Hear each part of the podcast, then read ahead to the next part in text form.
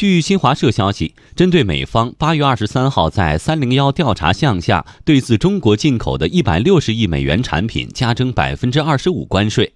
商务部新闻发言人二十三号发表谈话指出，美方一意孤行加征关税的行为明显涉嫌违反世贸组织规则，对此中方坚决反对，并不得不继续作出必要回应。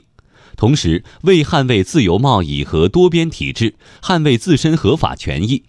中方将在世贸组织争端解决机制项下就此征税措施提起诉讼。根据国务院关税税则委员会关于对原产于美国约一百六十亿美元进口商品加征关税的公告，中方对美约一百六十亿美元商品加征百分之二十五关税，于二十三号十二点零一分正式实施。